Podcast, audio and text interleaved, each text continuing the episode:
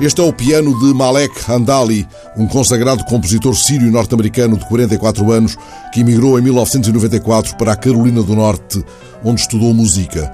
Malek, primo de Steve Jobs, recebeu em 2015 uma condecoração que o caracteriza como imigrante orgulho da América, devido ao trabalho da organização sem fins lucrativos Pianos para a Paz, de que foi fundador. Trata-se de uma associação que promove a paz através da música e da educação.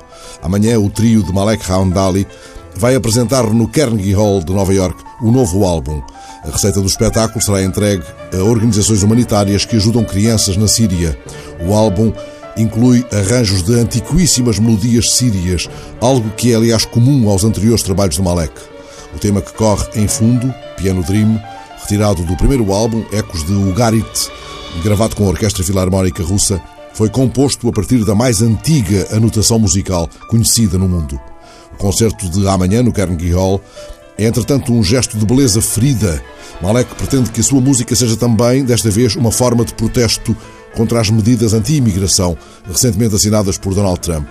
Ele lamenta que essas medidas tenham impedido a entrada nos Estados Unidos de dois jovens pianistas sírios vencedores de um concurso internacional de piano organizado por Malek e cuja atuação estava programada também para amanhã no Carnegie Hall.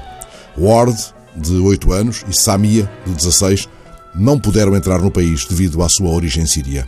Malek protesta e diz numa entrevista à agência F: os Estados Unidos são uma terra de imigrantes e não devem fechar as portas aos mais necessitados. Este país representa os imigrantes, a humanidade. Foi isso que os Estados Unidos sempre simbolizaram. O que está a acontecer é anti-americano.